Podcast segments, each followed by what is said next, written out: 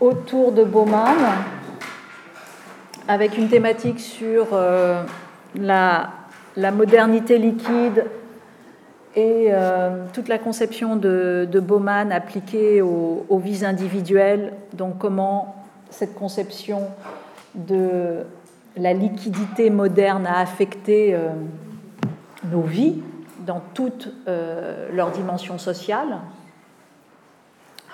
Donc on reviendra sur un texte de, de, Bauman, Modernité et Holocauste. On reviendra également sur euh, son ouvrage très connu La vie en miettes, expérience postmoderne et moralité. Également euh, Vie perdue, la modernité et ses exclus. Euh, également aussi son livre euh, qui s'appelle, qui a été traduit par le présent liquide. Bon, voilà un petit peu le, corpus, euh, le corpus d'aujourd'hui, sachant que euh, Bauman est mort cette année, donc en, 2017, né en 1925, juif polonais, qui a fui pendant la Deuxième Guerre mondiale vers l'URSS, qui, dans un deuxième temps après la guerre, fuira également euh, euh, Varsovie où il enseigne parce que euh, la, réalité antisémite qui sévira alors l'obligera à, fuir vers, vers, Londres où là il développera plus conséquemment son, son travail de sociologie et de philosophie et avec ses différents grands ouvrages. Et un de ses grands euh, thèmes, c'est cette accélération euh, qui vient percuter euh, nos vies, on y reviendra. Cette liquidité. Et pour ceux qui se souviennent de la société du risque d'Ulrich Beck, euh, le risque est chez Beck une, question euh, systémique, c'est-à-dire que ce n'est plus euh, chez Beck, le risque ne s'applique plus à un univers sectoriel. Le risque traverse toutes les dimensions de la vie. C'est une des réflexions paradigmatiques qu'on trouve chez Beck. C'est sensiblement la même chose avec Bauman, c'est-à-dire que la liquidité devient une caractéristique désorganisatrice du monde, de toutes les sphères, de toutes les sphères affectives, de toutes les organisations, de toutes les institutions, mais aussi des sentiments, la question de l'amour liquide, hein, euh, la question du désengagement comme mode de présence au monde. Il a, il a, théorisé ça aussi euh, assez, assez grandement, c'est-à-dire le sujet pour être présent au monde, précisément défend l'idée de se désengager, de se désengager, de se, euh, détacher, à la fois dans euh, ses relations affectives, mais aussi dans ses engagements politiques, mais aussi dans... Donc c'est intéressant de voir cette question du désengagement comme mode d'être. euh, donc on, reviendra bien évidemment euh, là-dessus, donc sur cette qualité nouvelle du social, cette liquidité euh, dont, parle, dont parle, comment dire, Bauman. Et si vous vous souvenez, nous, dans notre cours, ça renvoie à toute la question des avatars de la rationalité instrumentale. Voilà une des figures euh, comment dire, de la rationalité instrumentale, c'est-à-dire de la fin euh, de cette rationalité instrumentale, comment euh, la, la réaction petit à petit à trop de rationalité instrumentale, pour résister à cette rationalité instrumentale, elle a produit déjà de la liquidité des formes sociales, mais, mais aussi un, un sentiment pour résister à cela de, de, euh, désengagement. D'autres, euh, on pourrait dire euh, qu'il y a d'autres manières de résister. Le, clivage aussi est une manière de résister. Mais l'indifférenciation est aussi une manière de, résister. Et la liquidité travaille avec la notion d'indifférenciation. On va, y, on va y revenir, bien sûr. Alors, qu'est-ce que. Plusieurs choses, quand même, avant de véritablement venir à la, postmodernité, ou encore ce qu'on peut appeler la modernité tardive, ou encore ce qu'on peut appeler la modernité liquide? Et très clairement, comment on différencie, là aussi de façon très très rapide, hein, bien sûr, la modernité de la postmodernité. On l'a dit souvent ici, entre les deux, il y a une coupure qui est euh, de manière symptomatique incarnée par le fracas, bien évidemment, de la Deuxième Guerre mondiale, par Auschwitz, par Hiroshima, c'est-à-dire ce phénomène de raison qui se retourne contre elle-même. Donc ça, c'est un point, euh, euh, comment dire, important. C'est-à-dire que la postmodernité par rapport à la modernité expérimente l'idée, enfin pas que l'idée d'ailleurs, expérimente son déficit, expérimente son, sa faillite morale la face sombre du, progrès. Ce sont des choses qui existent dès le début, bien évidemment, du XXe, hein, mais qui tout d'un coup, dans euh, l'apothéose obscure que représente Auschwitz ou Hiroshima, vient signer véritablement euh, la fin de la raison moderne comme lieu des convergences entre le progrès, la morale, l'éthique, le vivre ensemble, etc., que ce grand rêve des, Lumières vole en éclats.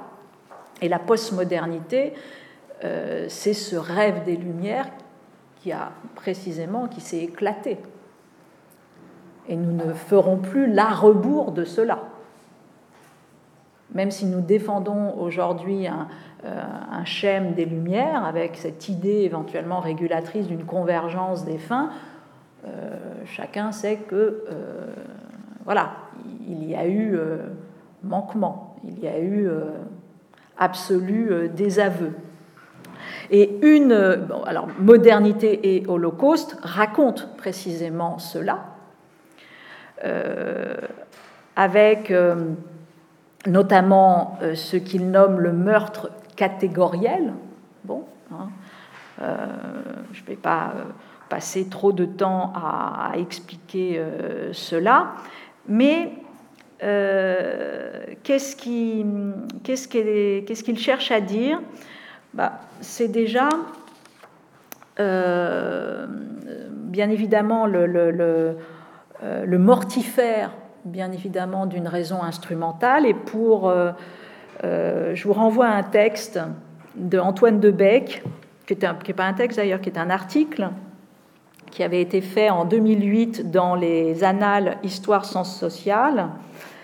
Euh, et euh, l'article en question s'appelle L'histoire qui revient, la forme cinématographique de l'histoire dans Caché et la question humaine. Et en fait, ce n'est pas l'ensemble de ce, cet article qui m'intéresse, mais simplement le fait qu'il reprend euh, les archives de Nicolas Clost et Elisabeth Perceval. Et euh, ces archives, en fait, euh, qui ont été, enfin, une partie de leurs archives ont été déposées à la Cinémathèque française. Et il, Antoine Debec a consulté à ce moment-là, en 2008, une note euh, qui a été largement reproduite dans, euh, peut-être l'avez-vous vu, euh, dans le film La question humaine, mais cette note, elle, n'a rien de fictif. C'est une note du 5 juillet 1942. Et cette note du 5 juin 1942 est une note technique, très bien connue par les historiens de la Shoah, et euh, qui est une note d'un ingénieur tout simplement travaillant pour les nazis. Et cette note est estampillée Affaires secrètes de l'État et elle, concerne euh, les conditions techniques de euh, l'élimination de juifs par gazage dans des camions en Biélorussie. Et je cite simplement la note pour rappeler ce qu'est comment dire,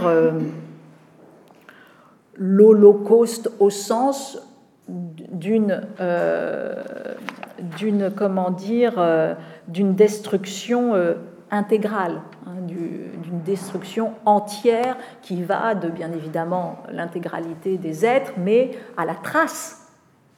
Hein. Donc bien évidemment euh, la question euh, du négationnisme qui est inséré dans le projet euh, de départ et notamment la disparition au sein du langage du fait, c'est-à-dire que même par le langage on ne peut pas retrouver la trace. Bon, euh, et, indépendamment du fait que la rationalité instrumentale, et c'est ce qui, est, euh, c'est ce qui partage euh, ce que, comment dire, bien évidemment l'Holocauste ne dit pas l'alpha et l'oméga de, la rationalité instrumentale, mais utilise bien évidemment la division sociale du travail, les, la méthodologie de la rationalité instrumentale, cette forme d'exactitude et cette question de la production euh, la plus efficace, sachant que là, c'est une production de cadavres, mais euh, bien évidemment, et puis toute, une, euh, toute cette idée également aussi de déresponsabilisation qui est construite par la rationalité instrumentale qui crée une procédure qui permet d'effacer un certain type de responsabilité. On, y reviendra. Bon, et je cite cette note parce qu'elle est vraiment symptomatique de, de cela. Euh, afin de rendre possible un remplissage rapide en oxyde de carbone, tout en évitant la surpression, on percera deux fentes de 10 cm en haut de la cloison arrière. Ces fentes seront munies de clapets mobiles à charnière en fer blanc. Le chargement normal des camions est de 9 à 10 pièces par mètre carré. Mais les grands camions Soraire ne peuvent être utilisés à une telle capacité. Ce n'est pas une question de surcharge, mais parce que le chargement maximal aurait des répercussions sur la tenue de route du véhicule. Il est donc nécessaire de réduire la surface de chargement d'un mètre, réduire le nombre de pièces, comme on le faisait jusqu'ici, ne serait pas une solution car l'espace vide doit également être rempli d'oxyde de carbone. Les constructeurs de l'engin nous ont dit, lors d'une conversation, que la réduction de la partie arrière du camion entraînerait un déplacement du poids vers l'avant, avec le risque de surcharger l'axe avant. Mais en réalité, l'équilibre se rétablit involontairement par le fait que la marchandise chargée montre pendant le fonctionnement une tendance naturelle à se bousculer vers la porte arrière et se trouve à la fin de l'opération couchée surtout à cet endroit. Ainsi, aucune surcharge du train avant ne se produit.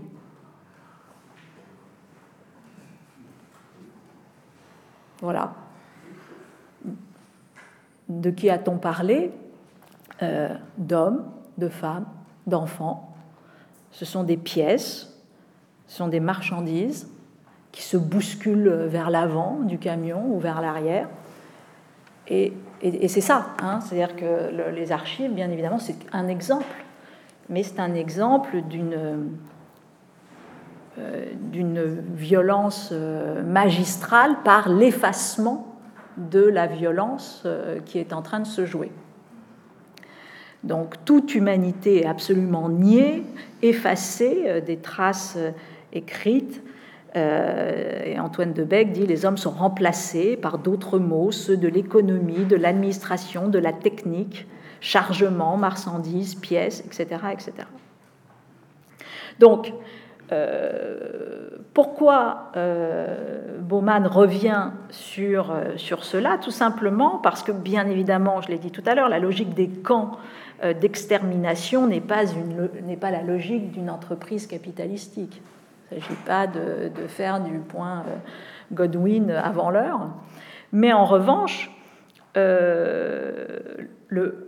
fonctionnement euh, bien évidemment de euh, la solution finale adoptait hein, euh, la structure, les méthodes de l'usine moderne, la rationalisation de la modernité et l'idée que on pouvait transformer les hommes en matière première ou leurs cadavres euh, et que la production de cadavres est véritablement euh, ici l'enjeu. Et les concepteurs effectivement des chambres à gaz, des fours crématoires, etc., étaient familiers des méthodes modernes de l'organisation du travail, de la production industrielle. Il parlait la langue de cette rationalisation euh, bureaucratique. Et là aussi, euh, on, le sait, tout ce processus de réification qu'on connaît bien, qu'on a étudié avec la théorie critique d'Adorno à, comment dire, à aujourd'hui, et euh, cette idée d'une usine productrice de mort qui est, euh, qui est euh, à Auschwitz.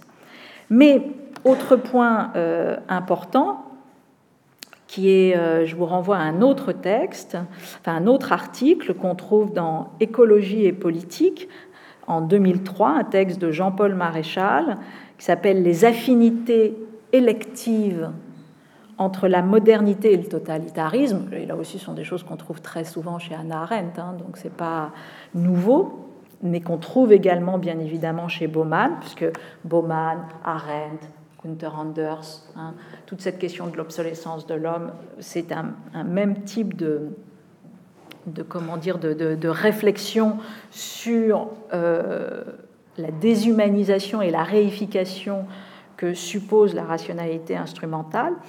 Et là, c'est plutôt quelque chose lié sur le fonctionnement pervers sur lequel s'appuie la modernité, qu'on trouve également chez Axel Honneth lorsqu'il pose la modernité comme un lieu de travestissement des idéaux démocratiques. On en avait là aussi parlé. Et ce chapitre, euh, c'est euh, dans, euh, comment dire, modernité et low cost, il y a un chapitre qui est consacré à la coopération des victimes. Et, euh, et donc euh, Maréchal va commenter euh, ainsi, en rappelant que c'est un chapitre qui est à la fois passionnant et assez vertigineux, parce que dès qu'on va sur ce territoire-là, des autorités juives, euh, des conseils juifs, etc., et de leur participation. On a la même chose chez euh, euh, Eichmann à Jérusalem, hein, il y a tous les passages d'Anna Arendt là-dessus, mais Baumann lui aussi revient sur, sur cela, sachant qu'en plus l'épouse de Baumann était une rescapée du ghetto de Varsovie, euh, et, voilà ce qu'il dit dans Modernité et Holocauste. Les Juifs pouvaient faire le jeu de leurs oppresseurs, faciliter leur besogne et se rapprocher de leur propre perdition, tout en étant guidés dans leur action par un objectif de survie rationnellement interprété. Et euh, Maréchal de, commenter la, la diabolique perversité du nazisme est celle-ci, c'est de faire en sorte qu'à tous les stades du processus qui doit conduire les victimes à la mort, que les victimes soient confrontées à des choix leur offrant la possibilité de se comporter rationnellement. C'est-à-dire que c'est un désaveu au sens où même euh, la, raison euh, devient complice et euh, la, voilà, c'est-à-dire que jusqu'au bout, rien ne peut venir aider la victime. Hein. Et c'est véritablement de, la pire des solutions, un instant peut apparaître comme un moindre mal.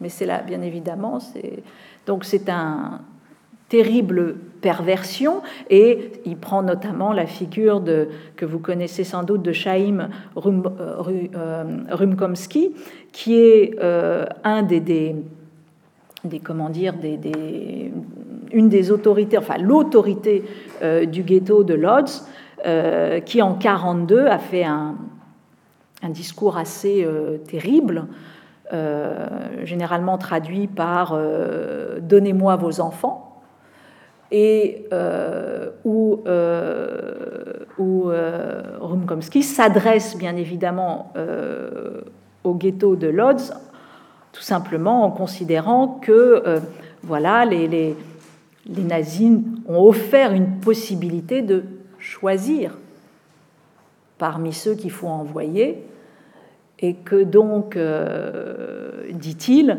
nous avons été motivés non pas par la pensée de combien serait perdu, mais par la considération de combien il serait possible de sauver. Sachant que c'est un, jeu compliqué, puisque, bon. Mais, euh, et donc, on, faisait partir les plus malades, les, les plus frêles, etc., etc. Euh, et lui-même euh, euh, est parti dans le dernier convoi pour, pour Auschwitz. Mais d'autres ont préféré se suicider plutôt que de livrer des enfants. Mais qu'est-ce que cherche à, pointer du doigt comment dire, Bauman, c'est tout simplement que dans un système pervers, la rationalité des victimes est l'arme des bourreaux. Et que donc, euh, c'est bien évidemment euh, la question du, consentement au pire euh, qui est prise ici en compte et il ne s'agit absolument pas de, de, venir porter un jugement sur des comportements individuels qu'on jugerait plus ou moins condamnables, etc. Il ne s'agit pas du tout de cela. Il s'agit de voir euh, l'enfer que produit, euh, euh, comment dire, la rationalité instrumentale érigée en maître, c'est-à-dire de, dit-il, de produire un univers décisionnel euh, qui est bien évidemment de l'ordre du, double bind permanent, de l'impasse, de l'unilatéral, au sens où vous ne pouvez que être perdant, etc. etc. Euh, et, euh, et, comment dire, Maréchal commente également euh, ce, passage de Bauman avec le texte d'Arendt sur les origines du totalitarisme, qu'elle rappelle, euh, le totalitarisme, dit-il, euh, c'est de, rendre absolument problématique et équivoque toutes les décisions de, de la conscience. Par exemple, là aussi, c'est ce que raconte euh, euh, Arendt, les SS impliquaient les détenus des camps de concentration dans leurs crimes en leur confiant dans une large mesure les responsabilités de l'administration. Ils les confrontaient ainsi à un dilemme sans issue. Ou bien ceux-ci envoyaient leurs amis à la mort, ou bien ils participaient au meurtre d'autres hommes qui se trouvaient leur être étrangers et euh, les contraignaient à se conduire dans tous les cas en meurtriers. Donc euh, ça, c'est un des modus euh, operandi euh, très classiques également de, de ce qui se joue dans une, une, rationalité instrumentale poussée à son maximum, bien évidemment, d'atrocité. Bon, donc il arrive de cet héritage-là, bien sûr, euh, Bauman. Il arrive de cet héritage-là et euh, tout en ne voulant pas euh, bien évidemment comparer, il va essayer d'interroger ce qui surgit, quel est l'enseignement effectivement de, cette rationalité instrumentale et comment aujourd'hui, dans un temps qui bien évidemment affronte la critique de ce temps-là. Euh, comment en même temps euh, euh, petit à petit s'est organisé un déni de responsabilité. C'est l'ouverture d'ailleurs pour définir ce qu'est la raison postmoderne. Donc c'est l'ouverture de la vie en miettes, un texte donc qui a été traduit dans les années 2000, mais qui est un texte de 1995, Life in Fragments, donc la, vie en, miettes. Et euh, il ouvre sur le, fait qu'il euh, existe un statut primitif de la moralité. C'est assez lévinassien d'ailleurs bien avant que l'éducation nous inculque les règles de conduite euh, édictées et promues par la société, bien avant qu'elle nous exhorte à suivre certains modèles, nous nous trouvons déjà en situation de choix moral. Donc nous sommes, pour ainsi dire, dit-il, de façon inéluctable, existentiellement des êtres moraux. Qu'est-ce qui fait C'est assez euh, particulier d'ailleurs comme définition. Euh, voilà, il y a un statut primitif de l'homme qui est d'être immédiatement euh, dans une situation de choix moral, c'est-à-dire confronté au défi de l'autre, le défi de la responsabilité de l'autre. immédiatement, il y a un être pour une responsabilité d'eux qui euh, surgit. Alors attention, hein, être moral ne veut pas dire être bon, ça veut dire être confronté à un dilemme. Comment je me conduis, comment je me tiens euh, d'emblée, quel type d'action j'assume, comment j'utilise ma liberté. Cette question, en fait, arrive à l'instant même, indépendamment de la société, à l'instant même où je fais face à un autre. Donc ça, c'est euh, la question euh, qui n'est pas moderne pour le coup. C'est la question euh, ancestrale, c'est la question originelle. Et la modernité, d'une certaine façon, tente à effacer cela. C'est-à-dire que, en tout cas c'est une des propositions pour expliquer ce qu'est la postmodernité, Bauman dit, voilà, le, la loi, et puis même la modernité tout court, la loi va être l'outil principal euh, pour dissocier l'homme euh, de sa culpabilité. Ce qui est vrai, d'une certaine manière. Le territoire du droit est un territoire qui découple l'homme de son questionnement moral.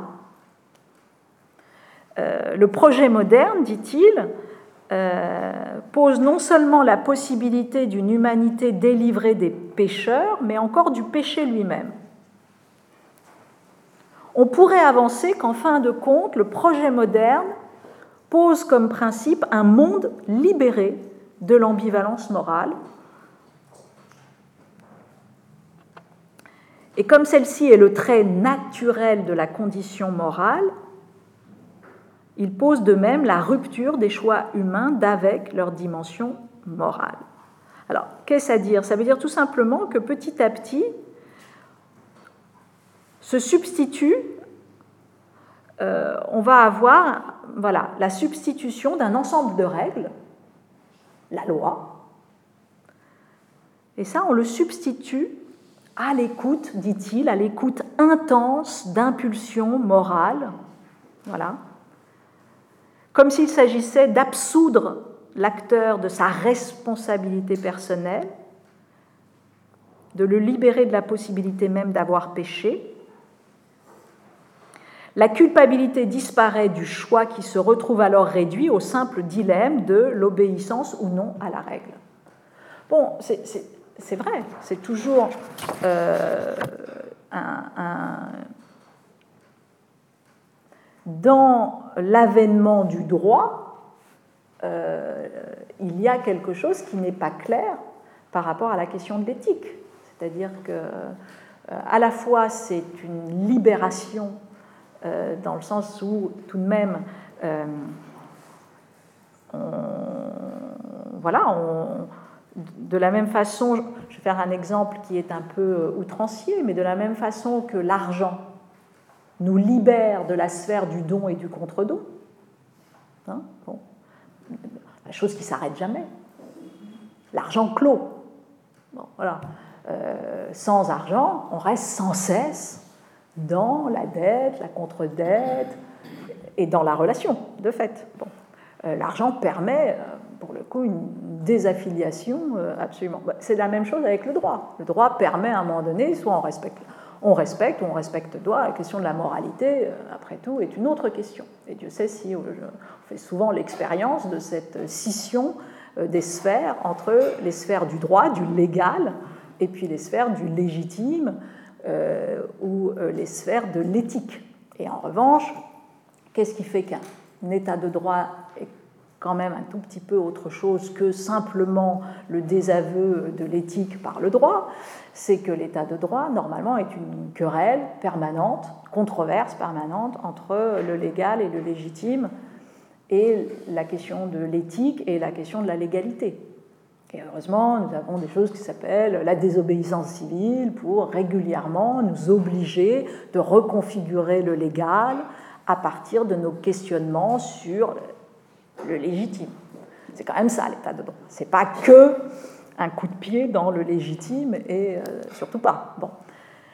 Mais mm, c'est aussi, bien sûr, le, fait, dit-il, euh, que, euh, voilà, je, le cite encore, ce qui est frappant dans la modernité, c'est sa tendance à retirer au moi moral ses responsabilités morales pour les confier soit à des organismes supra-individuels, construits et gérés en société, soit à une responsabilité flottante au sein d'une autorité de personnes de type bureaucratique. Ça aussi, c'est une des grandes euh, classiques de la raison instrumentale, c'est qu'à un moment donné, il y a, à la fois euh, des procédures qui viennent valider euh, toute une série de responsabilités, mais précisément en même temps un effacement de la responsabilité où plus personne n'est responsable de rien et, euh, on, à chaque fois, ça permet de déléguer à euh, une entité systémique la, la responsabilité. Et voilà, c'est-à-dire que ça, c'est ce qui est pour lui très symptomatique de, euh, la modernité. C'est euh, en gros euh, de mettre la procédure à la place de la morale et à un moment donné de ne plus compter sur les impulsions morales ou les affinités électives morales des uns et des autres, mais euh, au contraire, euh, de, considérer que euh, on substitue à l'éthique des règles déontologiques, voilà, de respect de la procédure. Et, ça, bien évidemment, ça renvoie à la question de l'indifférenciation. Qu'est-ce que c'est l'indifférenciation? C'est voilà, c'est exonérer une très large part de l'action humaine de jugement moral et euh, d'une certaine manière euh, lui permettre encore une fois de se désengager tout en donnant euh, l'apparence du contraire, si, j'ose dire. Hein. Et euh, ce phénomène qui est euh, la superconstruction euh, de la modernité, en fait, après, hein, et c'est pour ça qu'on va, va, va, impacter toutes les, toutes les sphères de la vie. Toutes les sphères de la vie. tout simplement pour, pour raison d'efficace aussi. Hein.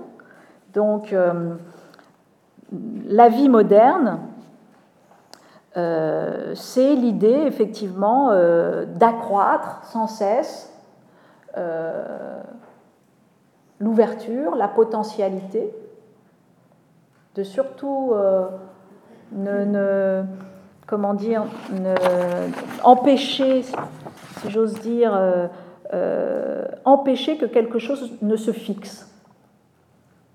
le problème de l'identité moderne, dit Bauman, est de construire une identité et non pas d'en assurer la solidité, la stabilité, ce qui était sans doute euh, l'une des réalités à la fois de l'Antiquité jusqu'à la modernité. Bon.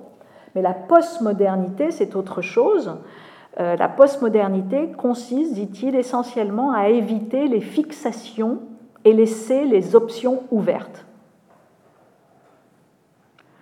Et donc, euh, l'enjeu, effectivement, c'est euh, d'éviter les engagements. Il a une formule pour cela, c'est de considérer le monde comme je. Le monde comme je. Le monde comme je. Le temps, à ce moment-là, se divise en une succession de parties. Chacune de ces parties se compose de ses propres conventions. Chacune, dit-il, est une province de signification. Ça veut dire quoi? Bah, Ça veut dire que c'est un petit univers en soi, indépendant, fermé sur lui-même. Et bien évidemment, chaque moment forme un tout qui, bien évidemment, peut être en contradiction avec le moment d'après. Qu'est-ce que permet, euh, il a un terme également pour euh, définir à la fois cette vie, ce temps et ce sujet, il va parler de pointillisme.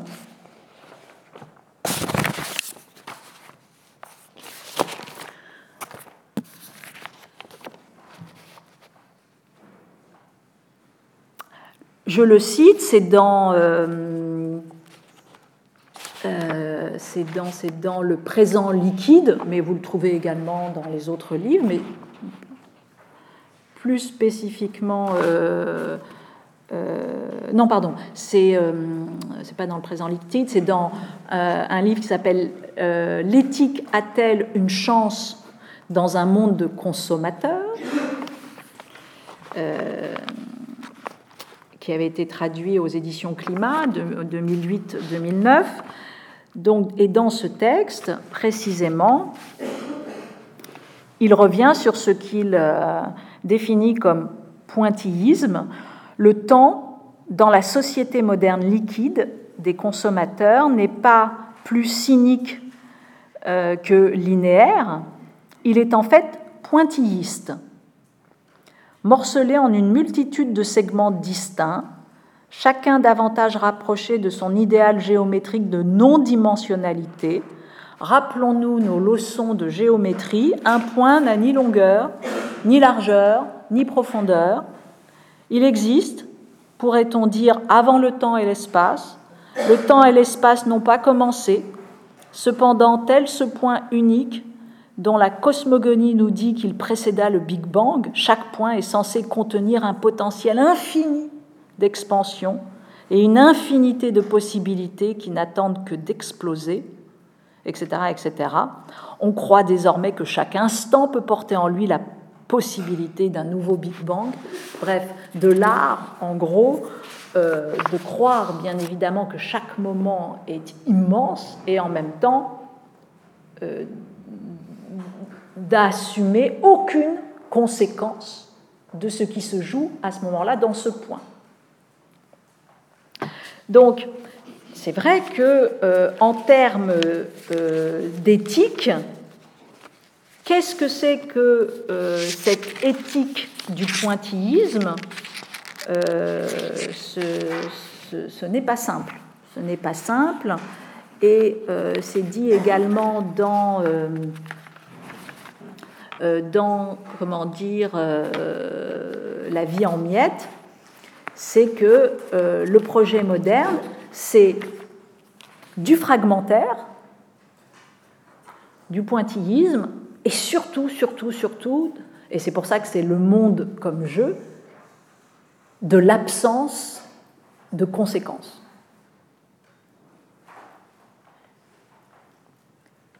Alors, ça peut être une éthique. Hein l'éthique, normalement, c'est se soucier des conséquences de notre acte. Bon, c'est ça, hein, l'éthique de responsabilité. Et là, c'est pas qu'il c'est pas qu'il ne s'agit pas de ne pas se soucier de, des conséquences, c'est qu'on essaye de faire en sorte qu'il n'y a plus de conséquences de ce que l'on fait.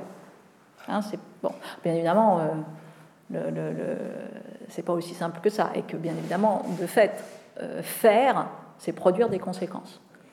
Donc, croire que ce que l'on fait n'a pas de conséquences est une perversion immense, euh, ou alors un déni immense, ou alors ce n'est plus un faire. Et donc, c'est un statut du faire qui est totalement rénové. Puisque, bon. donc, c'est intéressant de, voir qu'à un moment donné, nous avons là une rationalité instrumentale préoccupée par le seul fait de produire, de faire, et qui à un moment donné rentre dans un système où précisément sa question, c'est de ne plus produire des conséquences. bon, euh, c'est quelque chose qui est, euh, euh, somme toute, intéressant. Mais qui est quand même très vrai, qui est très vrai notamment si on prend aujourd'hui un univers qui est devant nous et qui s'appelle la, réalité virtuelle et qui est en train d'arriver, et pas simplement la réalité virtuelle, mais tout ce qu'on appelle la mixed reality, c'est-à-dire le fait que le monde comme jeu va devenir aussi le monde comme expérience, et en même temps, ce qui se joue bien évidemment avec un casque de réalité virtuelle utilise les mêmes circuits neuronaux, donc impacte néanmoins notre... Euh, surtout, alors aujourd'hui pas encore, parce que les niveaux de, encore une fois, de, visibilité sont différents. Euh, il faut 8 millions de pixels, je crois, ici et ici, pour euh, avoir le même niveau de, qualité de, visuel entre un casque et voilà, on n'y est pas, on n'y est pas du tout. Aujourd'hui, on met un casque, on l'enlève, on voit très clairement euh, la différence de, pixelisation de, ce qu'il y a en face. Mais à un moment donné, on aura un tel niveau technique que, au niveau du signal envoyé, du signal neurologique, la, différence ne sera pas nécessairement aussi évidente que cela. Et, donc là se jouera quelque chose, euh, le monde comme jeu deviendra quelque chose de, vrai, et pas simplement de purement fictif. Bon. Et en même temps, qu'est-ce que c'est que, euh, bien évidemment, croire euh, n'y a pas de conséquences dans le monde comme jeu est bien évidemment une, une, un, absolu mensonge. Bon. Mais euh, donc, je reviens sur cette, euh, sur cette, comment dire, sur cette liquidité. Donc, pointillisme subjectif, euh, liquidité comme qualité du social, c'est-à-dire que, en gros, les institutions ne sont plus solides. Et qu'est-ce qu'il qu cherche à nous dire? Il cherche à nous dire tout simplement que toute, toute forme de vie sociale, aucune d'entre elles, dit-il, ne peut être, c'est dans la, fin euh, de euh, la vie en miettes, euh, aucune forme ne peut être immunisée, puisque c'est ainsi qu'il le pose, contre le fait d'être liquéfié. Hein. Euh, dans l'immense, euh, ce que nous apprenons aujourd'hui de notre expérience, c'est que toutes les formes du monde qui nous entourent, quand bien même elles paraissent solides, ne sont pas immunisées contre le changement. Et en fait, euh, tout simplement, il est impossible, dit-il, il est impossible de connaître avant l'heure les règles qui euh, nous permettront d'organiser euh, notre vie sociale. Et donc, sans cesse, voilà, le monde dans lequel nous vivons est marqué, encore une fois, de fragmentarité, de discontinuité, euh, d'absence de, de, conséquences. Être prévoyant. Alors qu'est-ce que c'est qu'être prévoyant dans cette histoire-là, où précisément il n'est pas possible d'anticiper les règles de demain, où il n'est pas possible d'anticiper les métiers de demain, où il n'est pas possible d'anticiper euh, ce qui fera sens, ce qui fera valeur, etc. c'est entre guillemets la, proposition de Bauman. Être prévoyant à ce moment-là, dit-il, c'est éviter euh, l'engagement.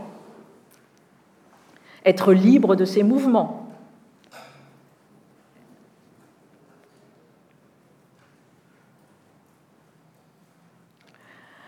Euh, et, il reprend dans la, fin de, son texte le propos de, George Steiner qui disait Notre culture s'est changée en une sorte de casino cosmique où tout est calculé pour avoir un impact. Ça, c'est très juste sur la question, par exemple, du, de la culture spectaculaire de l'information. Tout est calculé pour avoir un impact maximal et une obsolescence instantanée. Normalement, ces deux phénomènes devraient s'auto-détruire en un instant. Euh, impact maximal, puisque l'imagination, constamment choquée, ce qui est vrai, est à présent blasée, et que pour l'exciter, il faut des chocs toujours plus puissants. Donc il faut sans cesse, d'une certaine manière, mettre en scène la réalité pour que cette réalité nous heurte il y a eu attentat, il y a eu souffrance. Et Alors on donnera à voir une image encore plus spectaculaire de l'attentat, encore plus terrible de la souffrance, pour que ça choque, que ça reste. Sauf qu'il y aura un impact à l'instant T, mais immédiatement obsolescence de la chose, puisqu'une autre image viendra chasser, qui elle-même sera encore plus spectaculairement terrible. Mais qu'est-ce qui se joue dans, euh, c'est ce que disait Boltanski dans le, euh, comment dire, le spectacle de la souffrance, je ne sais plus le, le, titre de son, de son livre spécifiquement, mais qui renvoie vraiment à cela. C'est-à-dire comment petit à petit, euh, par une mise en scène permanente de la souffrance, au lieu de produire une culture réelle d'empathie et euh, de commisération et de compassion, on produit précisément l'inverse et un phénomène d'indifférenciation et euh, d'obsolescence instantanée. Dans la mesure, dit-il, où l'attention dispose d'une capacité limitée et qu'il faut faire de la place pour absorber de nouvelles célébrités, modes, marottes, de nouveaux problèmes, etc. etc.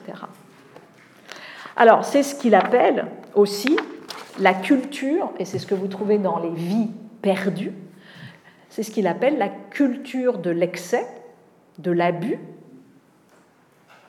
et du rejet et du déchet. Et euh, comment sans cesse, euh, nos sociétés produisent, euh, produisent au moment où ils produisent, bien évidemment, alors c'est tout à fait vrai de l'univers de la consommation, on produit quantité d'objets, mais au moment où on les produit, on produit également leur obsolescence très rapidement, et donc, eux-mêmes, cet objet qui était à l'instant, deux secondes avant, l'objet magnifique, devient lui-même déchet, bien sûr, et pour faire place à un nouvel objet, etc. etc. Mais, euh, et bien évidemment, dit-il, ça c'est la réalité qui est faite des produits, mais euh, son, son travail dit que c'est la même chose qui est fait au niveau des hommes. Et donc tout le toute la, difficulté euh, de, la, modernité, de la postmodernité, et euh, qu'elle produit petit à petit quantité euh, d'hommes qui ont le sentiment d'être inutilisables et dont l'utilité sociale est mise à mal de plus en plus, de plus en. Alors, ça sera les chômeurs, ce sera euh, euh, tel ou tel exclu, les réfugiés, les fameux déplacés, les déplacés internes, comme dit la, puisque c'est la définition de, de l'ONU pour euh, définir ceux qui sont déplacés à l'intérieur d'un pays contraints de fuir une guerre, un conflit, une guerre civile, une catastrophe naturelle, une situation de violence généralisée, que sais-je, mais qui en même temps ne traverse pas la frontière, hein, on appelle ça les déplacés internes, et, et, sans parler bien évidemment de ceux qui sont réfugiés.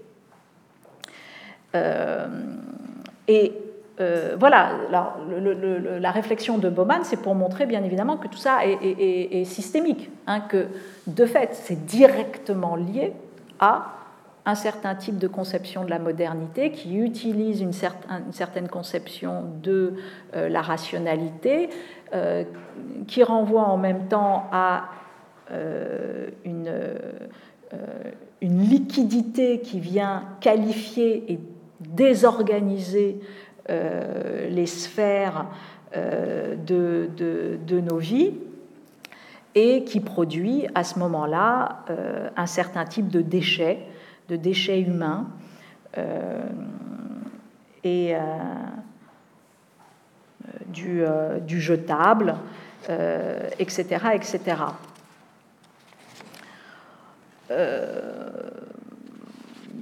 donc ça, pour le coup, euh, alors, juste intéressant, euh, vous, verrez dans Vie perdue, et on, l'avait évoqué, je crois, la semaine dernière, quand on parlait euh, du monstrueux et de la maladie rare, et de l'anthropologue Marie Douglas, et de son livre fameux sur la souillure.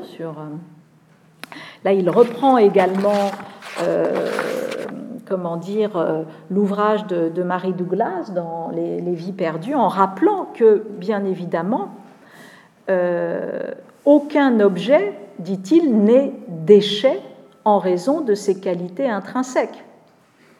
Et aucun objet ne peut devenir déchet par sa logique interne. C'est en étant affecté au rôle de déchet par les projets des êtres humains que les objets matériels, qu'ils soient humains ou non humains, acquièrent toutes les caractéristiques mystérieuses inspirant la crainte ou la terreur ou la répulsion. Donc, euh, alors, il, euh, il cite par exemple la chevelure humaine. Tant qu'elle fait partie du corps, est traitée avec un soin tout particulier, elle est huilée, peignée, coiffée, etc. Et puis dès qu'elle est coupée, en tout cas pour une grande partie, elle devient saleté, euh, euh, substance polluante, etc. Elle est associée en tout cas à tout ce qu'il faut, euh, comment dire, jeter, etc., etc. Donc, de fait, tout simplement, la question du déchet n'est qu'une question sociale. Il n'y a absolument aucune ontologie du déchet. Et la, société euh, définit ce qui est déchet.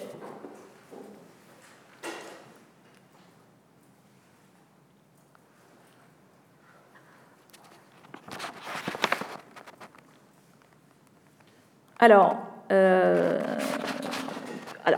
précisément, sans doute qu'une certaine éthique euh, serait à un moment donné, alors il dit la survie moderne, euh, la survie de la forme moderne d'existence dépend de la dextérité et de la compétence apportée à l'enlèvement des déchets. De fait, ça c'est vrai. C'est vrai que euh, le, quand vous voulez regarder très rapidement euh, une société développée versus une société en voie de développement, vous regardez le traitement des déchets.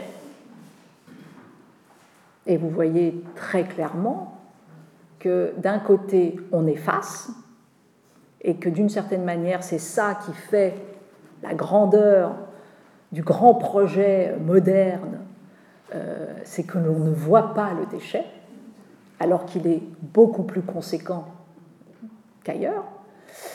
Euh, alors qu'à un autre endroit, l'envers, les externalités négatives de la rationalité instrumentale euh, n'arrivent pas, à être, pas effacées, précisément. Alors, heureusement, la chose positive néanmoins dans, la chose, dans, dans, cela, c'est que la modernité, dans un premier temps, était sans doute le fait d'aller externaliser de façon négative, donc très souvent de déporter ces déchets ailleurs et de ne pas s'en soucier, et qu'aujourd'hui, elle affronte enfin la question du recyclage des déchets, et que ça, ça reste quand même une des définitions de la modernité. C'est précisément, euh, en tout cas, c'est pas neutre de dire tiens, un des projets viables, éthiques de la modernité, c'est le zéro déchet. C'est-à-dire, quand même, à un moment donné, de considérer que de produire du déchet euh, est insuffisant en termes éthiques et que donc il faut soit se poser la question du recyclage de ce déchet, donc de repenser et, de, et donc de donner une autre signification à ce déchet, soit, euh, soit de ne pas en produire, éventuellement de penser à un autre type de production.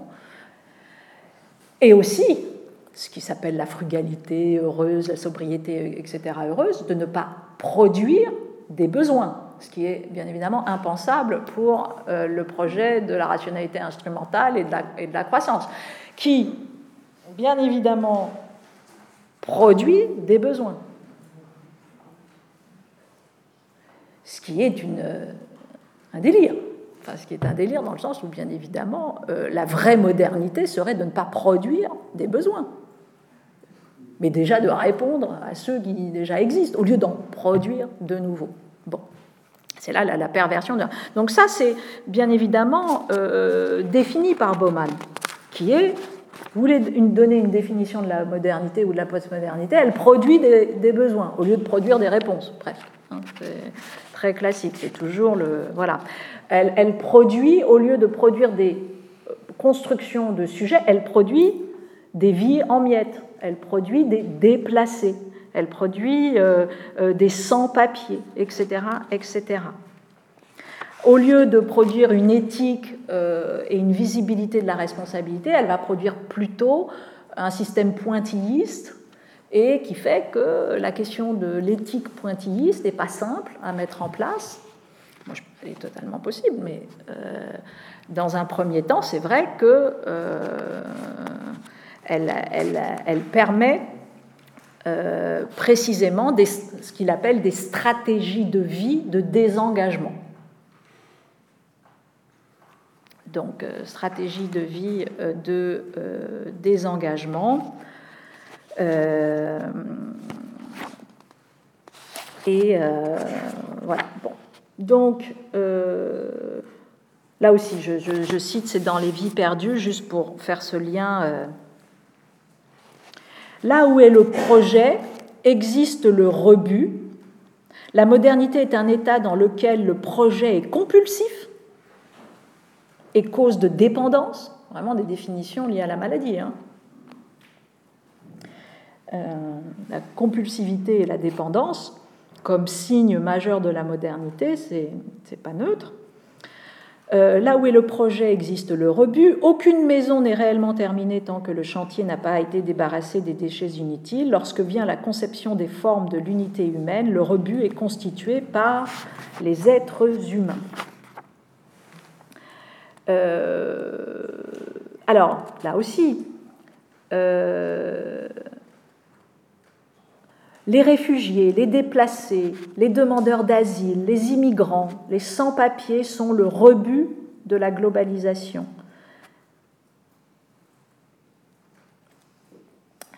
La scène est installée pour la rencontre entre déchets humains et déchets des festivités consuméristes.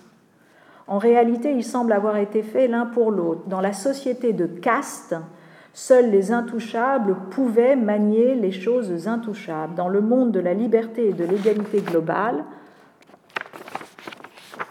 euh, les territoires et les populations ont été disposés en une hiérarchie de castes. Qu'est-ce que, euh, tout simplement, qu'est-ce qu'il cherche à dire? Euh, Que là aussi, vous allez aller avoir petit à petit une espèce de continuum entre ce qui fait déchets, ceux qui s'occupent des déchets, hein, et, et petit à petit, une sorte de disqualification, là aussi, de ceux qui s'occupent des, des, des, comment dire, des déchets.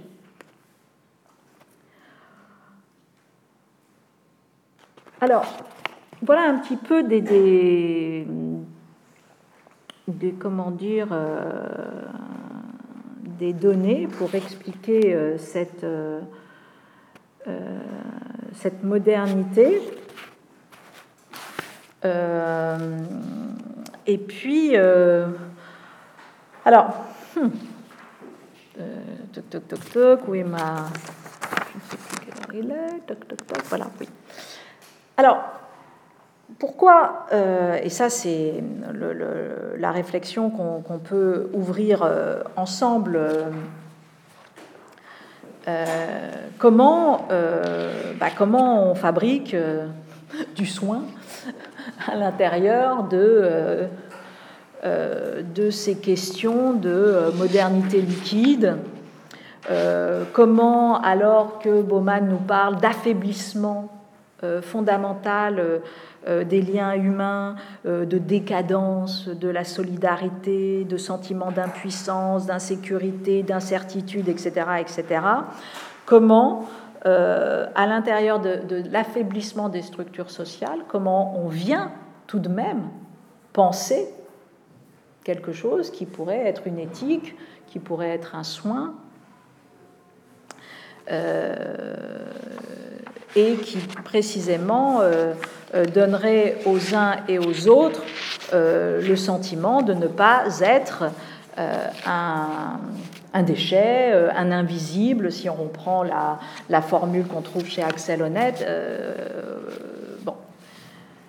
Ça, c'est un, des points, un des points fondamentaux. Alors, je, vous le dis tout de suite, chez Bauman, la réponse n'est pas évidente. Hein.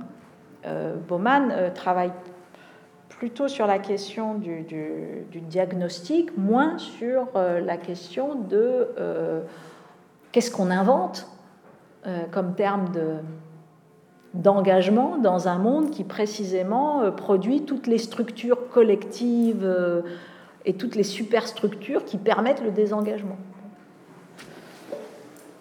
Alors, sur la fin de sa vie, néanmoins, euh, il est allé chercher, enfin il avait déjà travaillé sur les questions d'herméneutique, euh, donc, euh, et, juste quand même, c'est dans la vie, je crois que c'est dans la, dans la vie en miettes, où il cite à la fin de l'ouvrage, si je retrouve cela, est-ce que c'est dans la vie en miettes? Attendez peut-être pas dans la vie en miettes.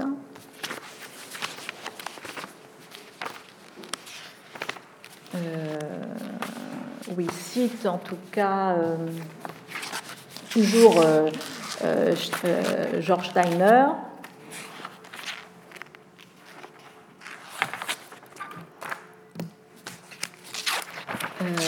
deux secondes. Ça, c'est pas le fameux moment du hein, arrive. Donc ça, tout ça sera coupé au montage comme il se doit. Je m'étais dit, tiens, pas mal réussi. Mais non, tu vois, comme quoi, comme quoi, comme quoi on reste ce qu'on est. Je sais plus où c'est. Mais je vais retrouver. Alors en plus, j'ai tout mélangé là. Donc, je peux vous dire qu'après, c'est fini. Hein. Ah Bon, c'est dans Vie perdue. Dans Vie perdue, euh, dans Vie perdue. Il avait écrit un livre. Alors, je reprends, qu'il faut bien couper. Donc, c'est dans Vie perdue euh, qu'il va euh, reprendre, comment dire, cette question de, Steiner. Alors, vous allez me dire, c'est une astuce totale. Hein. C'est une astuce totale, puisque c'est la question de l'herméneutique euh, au sens où, en gros, sans cesse, la société se réinvente par sa propre herméneutique, donc en gros par la possibilité des uns et des autres d'inventer des nouvelles formes de vie, bon, euh, et euh, d'interpréter ce qui se joue comme événement comme autre chose que simplement un événement déficitaire, et voilà. Mais je, il cite Steiner dans Vie perdue, c'est parce que nous pouvons raconter des histoires fictive ou mathématico-cosmologique, à propos d'un univers de plusieurs milliards d'années. C'est parce que nous pouvons conceptualiser le lundi matin après notre crémation. C'est parce que des phrases avec des si peuvent, prononcer selon notre volonté, nier, reconstruire, changer le passé, le présent et l'avenir, cartographiant autrement les déterminants de la réalité pragmatique, que l'expérience continue à vouloir la peine d'être faite. L'espoir, dit euh, George Steiner, réside dans la grammaire. Et euh, notre ami de commenter, l'invention de l'éternité est en réalité la magie du langage et l'éternité est un travail de l'imagination. Alors, pourquoi je dis que c'est une astuce? Parce que vous allez me dire, euh, en gros, soit c'est pas la question de la littérature, euh, soit c'est tout simplement par la question du logos. C'est-à-dire que tout de même, c'est un plaidoyer fort pour revenir sans cesse à une déconstruction de la rationalité instrumentale et de revenir à une conception sans cesse et sans cesse de la raison beaucoup plus ouverte, comme imagination euh, créatrice, comme quelque chose qui fait que, euh, certes, par le langage, je peux m'extirper du, de l'horreur ou de l'insuffisance du monde d'aujourd'hui, mais je peux aussi euh, conceptualiser ce qui va produire bon, euh, des lois plus tard, des dispositifs nouveaux, etc. etc. Bon. Euh, certains vont dire c'est un petit peu léger comme proposition, d'autres vont considérer au contraire que euh, c'est la nécessité de poser les humanités comme soin. De considérer que le, retour aux humanités et à l'herméneutique qui travaille sans cesse ces humanités, constitue véritablement euh, euh, la qualité du social, euh, la qualité du monde qui doit advenir, etc. etc. Je n'ai pas mieux en magasin à vous proposer. Mais mais quand même, ce n'est pas neutre pour nous qui euh, travaillons ici euh, les humanités et qui considérons qu'il y a un, efficace essentiel euh, des humanités au sens où, elles, à un moment donné, elles viennent permettre de créer malgré, parce qu'on ne reviendra pas à rebours de la liquidité, nous dit Bauman. On ne reviendra pas dans la solidification que nous avons connue. On n'y reviendra pas. Il n'y a pas d'à-rebours de cela. Et donc, à ce moment-là, il faut quand même euh, affronter cette question aussi de la liquidité, euh, euh, de cette possibilité systémique du désengagement, et en même temps de dire, bah, tiens, qu'est-ce qu'on Qu'est-ce qu'on maintient Qu'est-ce qu'on construit euh, et, comment, euh, et comment, tout de même, euh, malgré le pointillisme subjectif, parce que c'est vrai, je crois que chacun, même d'entre nous, nous pouvons en faire l'expérience, de ces séquences comme ça qui sont... Et pourtant, nous faisons aussi l'expérience, en tout cas j'espère, d'un sujet moral malgré tout, qui, euh, se constitue et euh, parfois qui se constitue avec des, vies parallèles. Euh, Mais, ce n'est pas simple. Par exemple, juste avant de, mourir, Bowman, on lui avait demandé précisément de réagir au Brexit, de réagir à l'élection de Trump, et précisément, euh, il avait dit c'est une, euh, c'est une tendance rétrotopiste, pour reprendre son terme, en gros de la réaction de base, et pour lui c'était précisément une réaction à la, modernité liquide et au fait que précisément ben, il y avait un retour il y avait une réaction très forte, comme ça, euh, sur le fait de recréer, soi-disant, de la stabilité, mais de la stabilité qui est essentiellement celle de, euh, du repli, du refuge, euh, du fermer des frontières, du rejet, précisément, du non-accès. Ça aussi, c'est très intéressant. c'est que qu'est-ce que, comment dire, ah oui, oui. Qu'est-ce que, qu'est-ce que, qu'est-ce que, euh, qu'est-ce qu'un exclu, qu'est-ce qu'un étranger, qu'est-ce qu'un vulnérable, qu'est-ce qu'un déplacé, etc., etc. vous avez ça dans le, livre de Guillaume Leblanc, qui s'appelle Dedans, dehors, la condition d'étranger. C'est un livre qui était paru en 2010 et, Guillaume Leblanc travaille sur ces questions de vulnérabilité, d'hospitalité aussi. C'est son dernier livre avec euh, Fabienne Brugère sur l'hospitalité. Mais euh, voilà, très intéressant, l'étranger, ce n'est pas celui qui vient d'ailleurs. C'est pas du tout ça en fait. Euh, l'étranger, euh, c'est celui qui n'a pas accès à. Donc, euh, l'étranger, c'est celui, voilà, on, ne lui donne plus accès à la vie en commun, hein, la vie en partage. Euh, euh, c'est euh, l'accès à un travail légal Non. L'accès à des papiers Non. l'accès à une nationalité Non. l'accès à une citoyenneté politique, non, etc. etc. Donc c'est vraiment, dit-il, Guillaume Leblanc, c'est ce refus de l'obtention de propriétés majeures de la vie humaine qu'implique la désignation d'étrangers.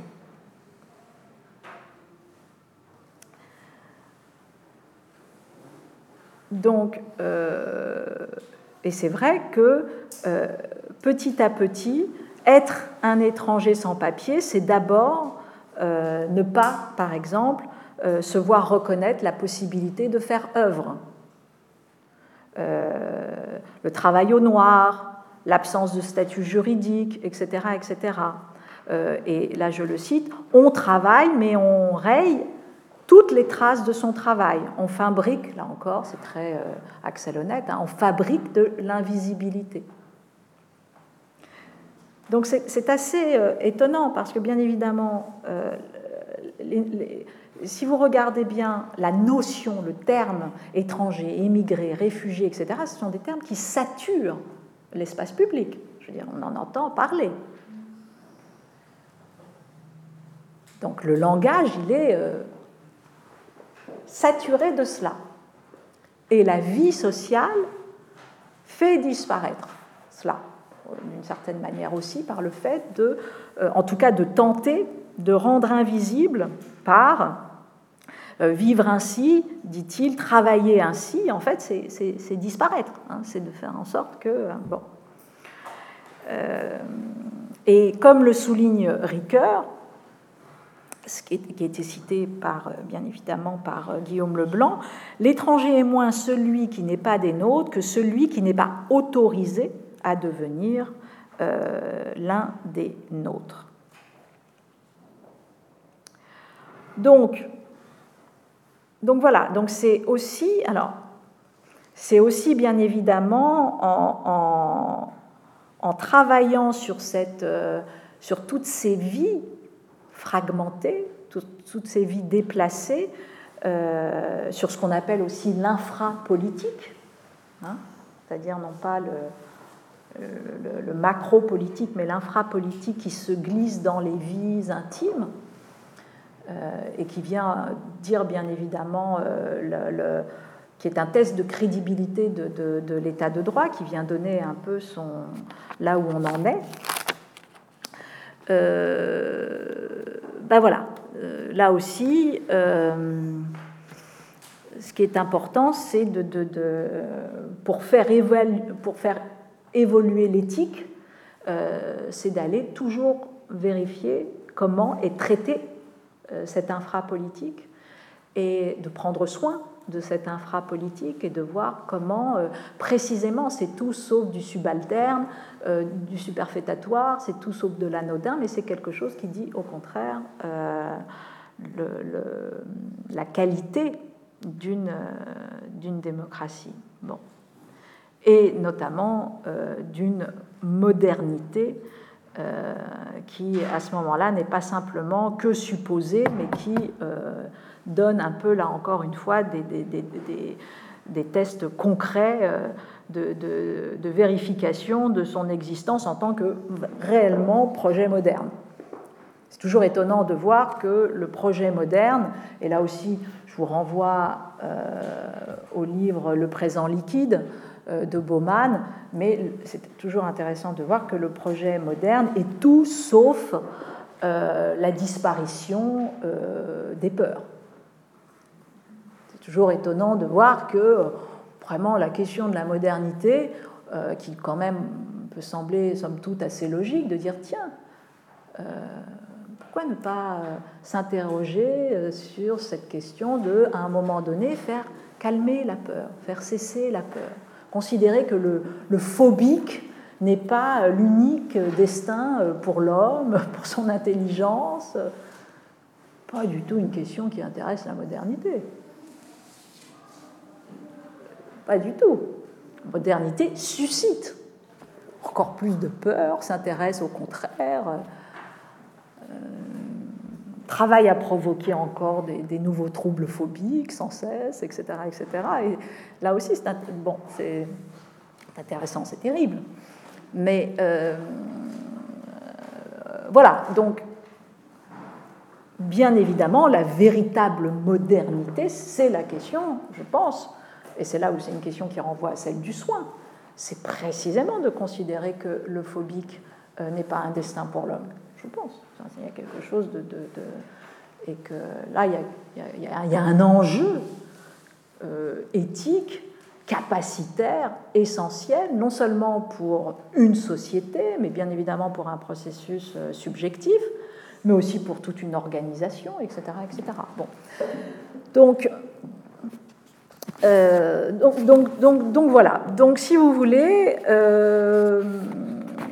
pour, pour clore cette euh, cette, euh, euh, comment dire, ce moment, on a là, je dirais, voilà, un beau, un beau territoire de,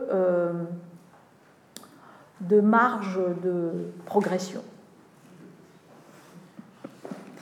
On a là un beau territoire de marge de progression et surtout, bon, euh, une, proposition avec Bauman qui montre en revanche que euh, l'éthique du care et la question du soin débordent, débordent très très très très largement euh, le seul domaine, comment dire, des hôpitaux, de la santé, etc.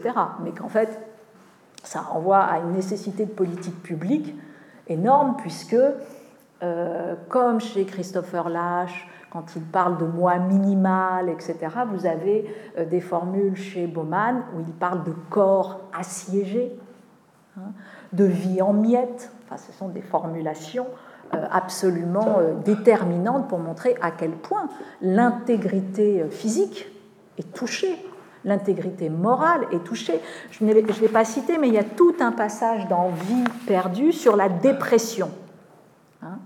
Sur le fait que, là encore, euh, la dépression est euh, euh, le, symptôme qui hante plus spécifiquement les nouvelles générations et qui est véritablement la maladie chronique la, plus, la plus courante dorénavant parce qu'elle est bien évidemment l'effet miroir d'un effet structure qui, qui renvoie à la, modernité liquide. Bon, donc on, a là, je dirais, euh, voilà, une cartographie du monde en présence qui prouve par le creux à quel point euh, la, problématique du soin est absolument clé pour euh, travailler ce monde et, et essayer d'en faire précisément autre chose que une superstructure qui euh, euh, comment dire qui blesse les vies, les vies individuelles. Voilà. Qu'est-ce que, est-ce qu'il y a euh, des, des, des, comment dire, des questionnements sur sur cela.